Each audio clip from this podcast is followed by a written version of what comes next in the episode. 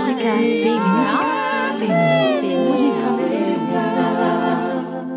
Elisabeth Naske, wie ist dein Werdegang? Ähm, du fangst an zu äh, studieren beim Tristan Schulze, soweit ich weiß. Wie, wie beginnt das? Wie beginnt diese, diese Entwicklung, dass du erfinden möchtest? Ja, dazu muss ich die Vorgeschichte erzählen, nämlich, dass ich als klassische Cellistin ausgebildet bin und ähm, das ja äh, lang gemacht habe als Freelance. Ähm, äh, Künstlerin und ähm, dann wollte ich irgendwann hat mir das nicht mehr gereicht immer nur erstens ähm, ja, der ganze Betrieb war mir, war, finde ich, schwierig irgendwann mal. Und dann vor allem das von den Notenspielen, immer nur ähm, das Spielen, was man auf den, aufs Notenpult kriegt. Das war mir zu wenig und äh, das wollte ich ändern. Nur, ich bin in diesem System aufgewachsen und da als klassische Musikerin lernt man das nicht. Und ich habe mir unglaublich schwer getan mit dem Improvisieren, dass ich auch, also ich bin eigentlich zum Tristan Schulze gegangen, um improvisieren zu lernen. Und er hat dann gesagt, na ja, wenn dir das schwerfällt und wenn du immer nachdenken musst, dann schreib's halt auf. Und das war wirklich deine Initialzündung. Also das war also für mich auch ganz unerwartet, weil ich habe ich habe zwar immer mich interessiert, ich bin auch immer wieder an den verschiedenen Universitäten in die Kompositionsklassen gegangen, aber das hat mich eher abgeschreckt. Das war irgendwie alles so, so verhirnt und so weit weg vom, vom, vom Musikmachen für mich, dass mich das, dass ich mir gedacht habe, na, das ist nichts für mich. Und dann bin ich eben da, da so dazu gekommen und habe also wirklich von dem Punkt an, wo es geheißen hat, schreib's auf, bin ich vom Schreibtisch nicht mehr weggegangen sozusagen. Also Klavier und, und dann aufschreiben. Und Irgendwas pumpert da, bleib möglichst ruhig, ja, sonst ist das, okay. das schlägt so drauf. Hm. Und dann habe ich ähm, eben mal so, äh, um es zu probieren, ein Stück geschrieben. Das war wirklich nach den ersten äh, Fingerübungen, Tonsatz und Fugen, was man halt so probiert. Und ähm, das war das kleine Ich bin ich. Da habe ich mir gedacht, das, das probiere ich jetzt einfach. Ich habe dieses, dieses wunderbare Buch für, für äh, so wie es ist, den Text genommen und also der wurde gesprochen und ähm, beziehungsweise gespielt und äh, und Musik dazu geschrieben. Und dieses Stück hat mir wirklich, also an einem Punkt, wo ich noch gar nichts konnte, alles eröffnet. Das war schon ähm, sehr, also ein Riesenglück und ein, äh, ich, ich wusste selber nicht, also ich habe das auch erst im Nachhinein so verstanden, denn in Wirklichkeit hat mir, haben wir dann das Stück hundertmal gespielt, dann haben wir eine CD aufgenommen und dann ähm, hab, daraufhin habe ich einen Vertrag mit Schott bekommen und einen Opernauftrag. also und ähm, eben das das war der Punkt, wo ich äh, ja da so ins kalte Wasser geschmissen worden bin und ähm, das einfach gemacht habe, ohne recht viel nachzudenken. Und das war ja, das hat Gott sei Dank funktioniert und und das dann ging es dann weiter. Ist dieses Kinder, man muss ja immer sich in irgendwelchen Nischen einmal äh, von denen aus entwickeln. Das ist ja, äh, was ist das jetzt, Vokalensemble oder gestische Musik oder Performance?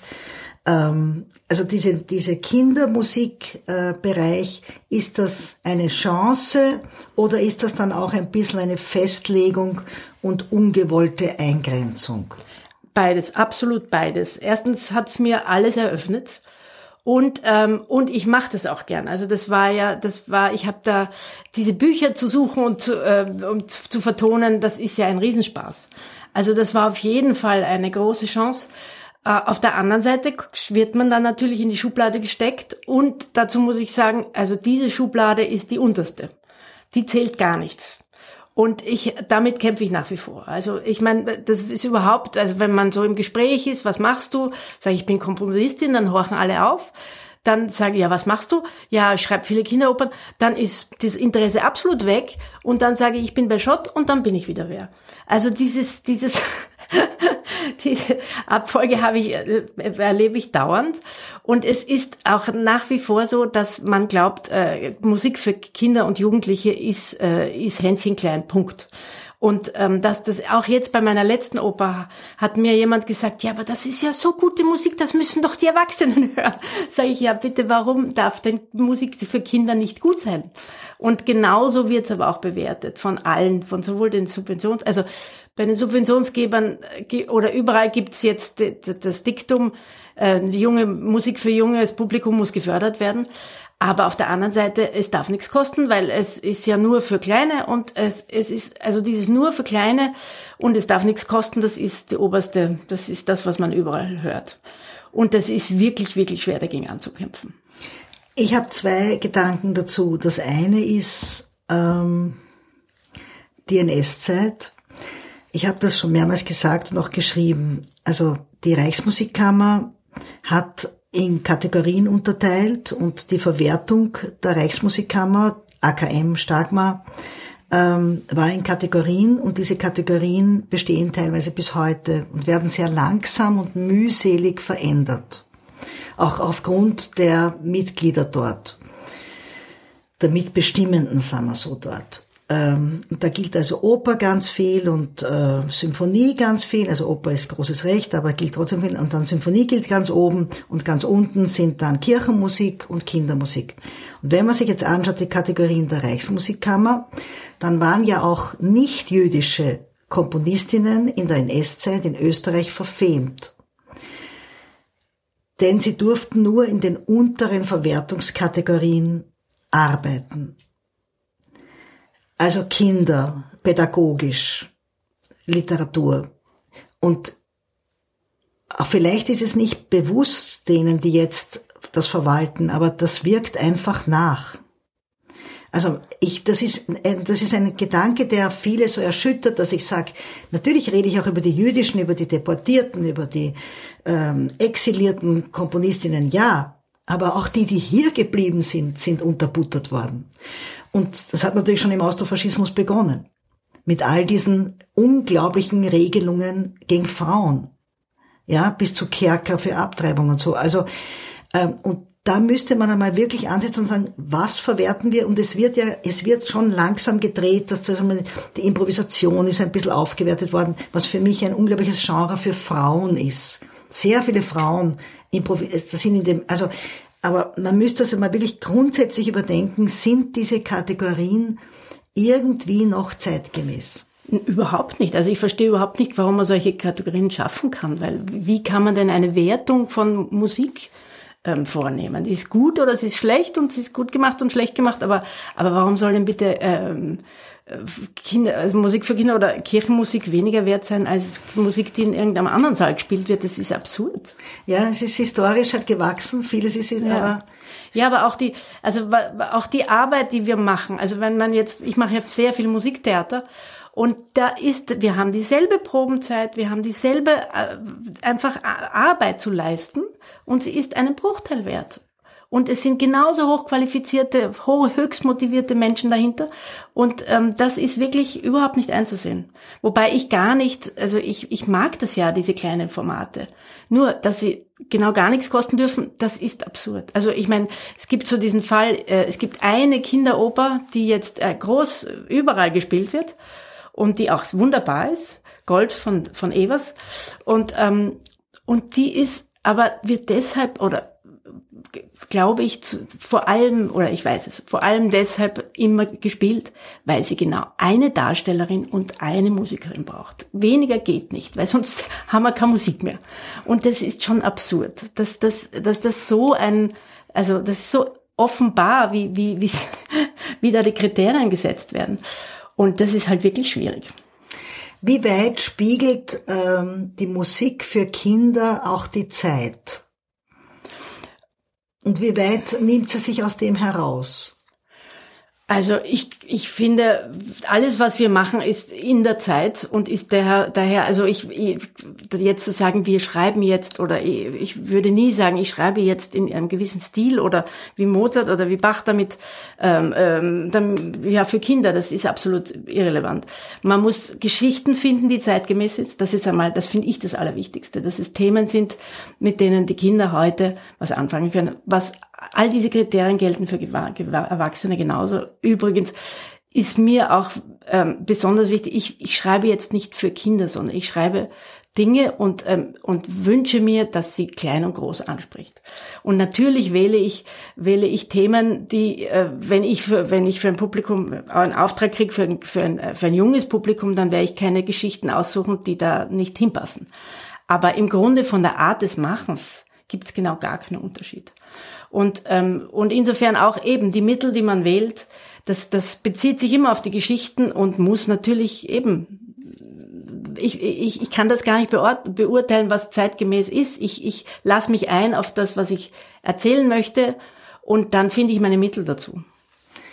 Wer hat dich gefördert? Ähm, wem bist du dankbar in deiner Karriere? Wo sagst du, diese Hürde war auch gut, die hat mich zu dem und dem gebracht? Wie würdest du die Menschen, die dich begleitet haben, einschätzen? Ja, ich muss meinen Lehrern, allen meinen Lehrern ein unglaubliches Danke aussprechen, weil sowohl meinen Cello-Professoren als auch dem Tristan Schulze, der, der mein wichtigster Kompositionslehrer war, als auch, also mir fällt das immer wieder ein, ich, ich habe ja eben keine akademische Ausbildung, sondern ich bin privat zum Tristan Schulze gegangen und habe mir jede Woche stundenlang viel erzählen lassen und das aufgesogen. Und daraus wirklich, also das war, das, hat, war für mich, also das war die Grundlage von allem, was ich da gemacht habe und hat sich dann irgendwann einmal eben auch deshalb, weil er mich so unterstützt hat, sonst hätte ich mir es schlicht nicht zugetraut. Ich, gedacht, ich hatte drei kleine Kinder zu Hause und habe mir, hab mir dann irgendwann eingebildet, ich will komponieren. Das war irgendwie so absurd. Und ähm, wenn ich nicht die, die Unterstützung gehabt hätte, dann wäre das nicht passiert. Und, ähm, und dann bin ich auch später, bin ich einmal zum, zum Kurt Schwerze gegangen und habe ihm meine Sachen gezeigt und er hat sich das angeschaut und hat gesagt, ja, was wollen Sie von mir? Und ich habe gesagt, ich möchte gern wissen, wie es geht. Und, und er hat gesagt, tun Sie das nicht, denn Sie müssen alles wieder vergessen. Machen Sie es einfach so.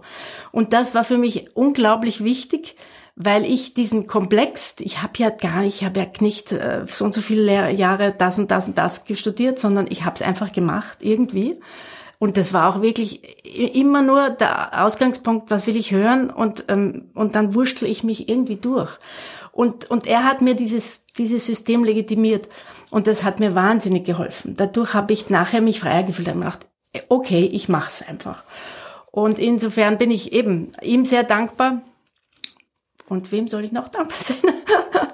Das was war, war da noch eine Frage? Gibt es jemanden, der dich sehr behindert hat und wo du dann ah, ja. denkst, ja, da bin ich auch drüber kupft? Naja, es gibt natürlich genau diese Hürden. Also ich meine, ehrlich gesagt, meine erste Oper, das war ein bisschen absurd. Die habe ich für die, äh, für die, also für einen Auftrag der Volksoper, ähm, der, der dann in, am, im Dach, äh, im, äh, am Dach der Staatsoper aufgeführt wurde.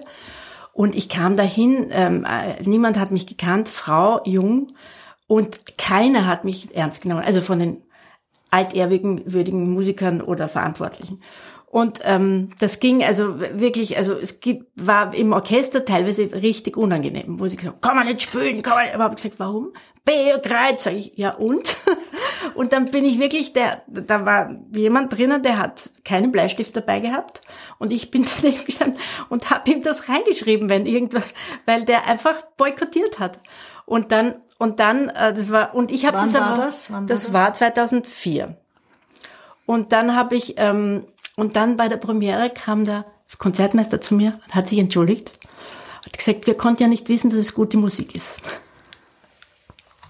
Nein, das habe ich von Solistinnen ja auch gehört. Das ist so beim Auftritt mit der Geige, beim Vorbeigehen, jeder hat was Böses gesagt. Ja. Ja, also das war, ich habe das ehrlich gesagt, ich war so naiv und, äh, in, und freudig, dass das gespielt wird, dass ich mich davon überhaupt nicht beeindrucken lassen. Und beim nächsten Mal haben sie schon gesagt, wir freuen uns auf ihr Stück. und eben insofern habe ich das, habe ich das äh, relativ locker übergangen. Du, ich möchte ein bisschen Musik hineinspülen. Du hast mir diese Kinderlieder geschickt. Soll mhm. ich von denen was nehmen? Ja, gern. Die sind in einer Qualität, die, die, die sind immerhin aufgenommen, weil alles, alle Mitschnitte, die ich sonst habe, da sind halt nur Mitschnitte, ja. ja, ja. Ja, dann nehme ich was von diesen Kinderliedern, ja. Ja, gern. Und das ist, glaube ich, das Wichtigste, dass man ordentliche Aufnahmen macht. Ja, eben. Und ich meine, ich habe, was ich, ein, das könnte könnte ich dir auch geben. Das war mhm. auch, das wurde auch im, im, im Klassiktreffpunkt gespielt. Das sind die Lavand-Vertonungen, die ich sehr, also für den Schönberg Chor.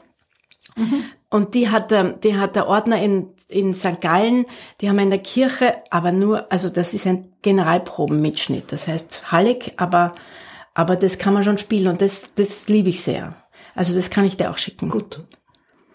Das wäre, äh, das wäre eine Idee, wenn man eben weg von der Kinderschiene will. Genau. Und das sind auch wunderschöne Texte. Die Lava also. ist super. Ja, die Lava ähm, ist super. Noch eine Frage.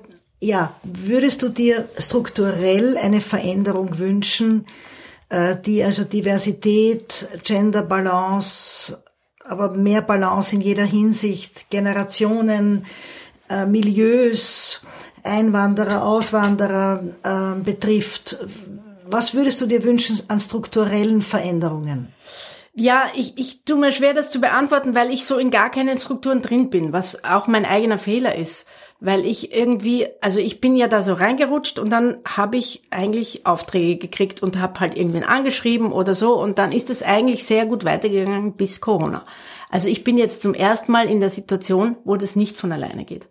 Und, ähm, und ich habe aber schon seit immer diesen, diesen, diesen Konflikt gehabt zwischen Aufträgen, wo ich zwar nichts bestimmen kann, aber dafür alles läuft. Also das sind die, die Opern gewesen vor allem oder auch ja Orchesteraufträge. Ähm, aber äh, da und da kann man ja eben, da wäre ich konkret angesprochen und fertig. Und, ähm, und das andere sind die, sind die freien Dinge, die ich so gerne auf den Weg bringe und was wahnsinnig schwer ist. Also in der freien Szene sich zu bewegen, äh, das habe ich noch nicht gut gelernt. Also gut, ich war dazwischen auch lang in Luxemburg, wo es viel leichter ist. Da habe ich mit den freien Stücken viel weniger Problem gehabt. Da hat's da habe ich irgend äh, den Zuständigen äh, gesagt, äh, ich würde gern dieses Stück machen und dann sagen sie, machen Sie nur und, und das das geht hier nicht so leicht. Und, ähm, und äh, eben da würde ich mir wünschen, also ich, es geht ja über Sub Subventionen und ich habe das System noch nicht verstanden, wer wann welche Subventionen bekommt oder nicht bekommt. Und das ist wahnsinnig mühsam und wahnsinnig auch, also man kann eigentlich nicht arbeiten, weil, weil man immer warten muss. Man muss zwar alles schon organisiert haben, aber dann muss man warten, ob man denn ein Geld kriegt. Und wenn man keins kriegt, so wie bei unserem letzten Stück, da haben wir eben eingereicht, überall, ähm, auch waren in der letzten Runde. Und dann heißt, äh, und dann haben wir nichts, dann war die Frage, was machen Sie, wenn Sie die Subvention nicht kriegen? Haben wir gesagt, dann machen wir es nicht. Und dann haben wir es nicht gekriegt und haben es trotzdem gemacht. Das heißt, wir haben alle umsonst gearbeitet und wir haben, das Mut hat das, hat das möglich gemacht, aber alles, was dahinter gestanden ist, haben wir halt gemacht. Und das, das kann man natürlich, das geht nicht. Das geht nicht. Andererseits, wir waren so glücklich, wie es auf der Bühne war.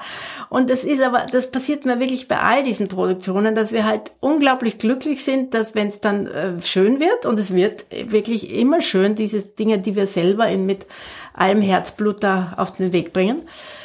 Aber, aber, also, das ist, das, das, also von, von, von Fair Pay braucht man gar nicht reden, weil es gibt genau gar kein Pay. Also da, da und ich, ich weiß nicht, wie, wie ich es machen muss. Ich, ich habe das, ich habe keine Lösung dafür. Jetzt noch die Zusammenarbeit mit der Sita. Möchtest du mit der, mit den, oder sie ist nur eine deiner Librettistinnen. Ja.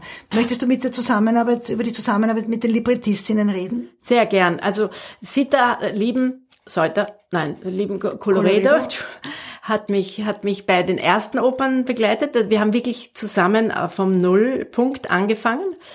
Und, ähm, und diese Arbeit mit Libretto, also mit Text macht mir wahnsinnig Spaß. Und am Anfang habe ich, äh, also, da habe ich dann immer ein Buch gesucht und gefunden und dann war ich immer wahnsinnig traurig, dass man so viel streichen muss. also dieses, äh, ein, ein, aus, einer, aus einer Vorlage ein Libretto zu machen, das ist, es ist ein so schwieriger Weg. Aber irgendwann habe ich dann auch kapiert die Qualität davon, nämlich dass in der Reduktion, die ist zwar textlich da, aber ich habe ja wieder den Freiraum für die Musik. Also das, das habe ich dann gelernt, dass das eigentlich, äh, dass man da sehr viel retten kann von, von, der, von der Grundlage. Also retten heißt einfach, dass man sehr viel von, von, der, von der Vorlage mit hinübernehmen kann. Und, ähm, und ich habe inzwischen auch mit anderen Librettistinnen zusammengearbeitet, vor allem mit Ella Baumann, die mir, die mir neue Libretti schreibt, ohne Vorlage und mit der ich unglaublich gern äh, zusammenarbeite. Sie macht auch Regie, sie kommt von von der Bühne, sie kommt, also sie macht auch Choreografie, also sie kommt äh, und da da ist so ein unglaublicher, also der der Austausch ist einfach so bereichernd. Und es ist wirklich so, dass ich, dass sich wenn, also wir wir arbeiten so, dass wir zuerst zusammen recherchieren, überlegen, dann schreibt sie da bin ich eben, also was, was, wie, wie das sein könnte, da, da rede ich noch mit. Dann schreibt sie und dann, und wenn, ähm, dann kann ich immer noch sagen, kann ich mir nicht vorstellen oder könnte man da oder kann man da oder so. Aber dann, äh, wenn ich dann anfange zu komponieren, dann bin ich einfach dann, dann gehe ich wirklich ganz, ganz eng auf diesen Text ein. Das ist, das ist und, und, und habe einen sehr engen Austausch mit ihr. Also wenn ich, wenn ich ein Satz da ist, wo ich sage, ja, weil ein Satz ist ja nur ein Satz, aber der kann so oder so oder so gemeint sein und die, was, was spielt da noch alles mit? Und diese Dinge, die bespreche ich dann immer, sage, was hast du jetzt wirklich gemeint? Und, und, ähm, und das hilft mir unglaublich fürs Komponieren und, und auch ihre Text, also der, das ist einfach unglaublich musikalisch geschrieben.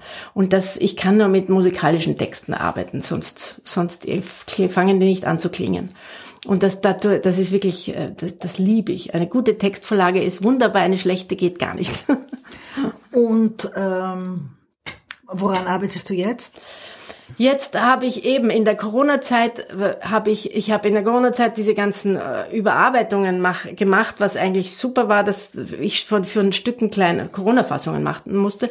Es gibt also jetzt von vielen Stücken kleinere Besetzungen und, ähm, und dann habe ich angefangen, Kammermusik zu schreiben. Jetzt äh, gibt es einen Zyklus, der immer größer wird für Geige und Cello.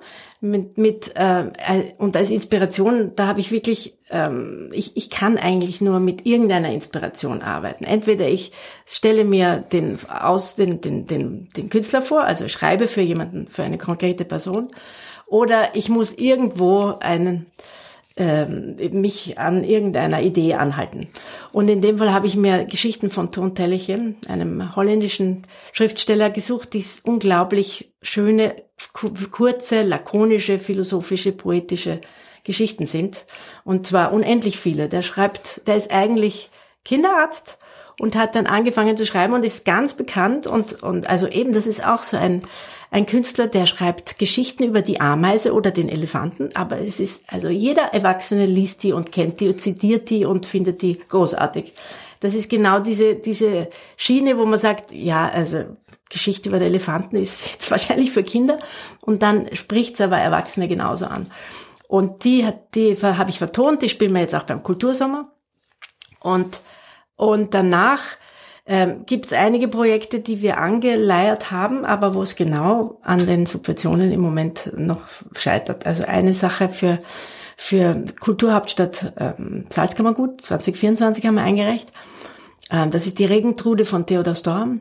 Die, ähm, das soll ein, ein, ein sehr ein, äh, ein Projekt werden, wo, wo, wo die ganze Region eingebunden ist, also wo die Musikschulen, Chor, äh, Musikschulen und äh, drei Profimusiker und sonst wird es eben äh, in, in Workshops und so gibt es auch extra Kompositionen, je nachdem, was es dort für Leute gibt, die mitmachen könnten und so.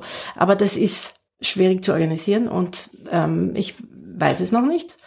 Und eine andere Geschichte, die ich schon lange versuche äh, jetzt unterzubringen, ist eine Mauer, äh, eine, eine Oper, eine so wieder so eine Mini-Oper mit, über, über Mauern. Und zwar seit Trump habe ich diese Idee, ich möchte so gern über Mauern was machen. Da einer und dort einer. Und was, was ist da und was können die Mauern und Grenzen? Das heißt Mauer und Grenzling.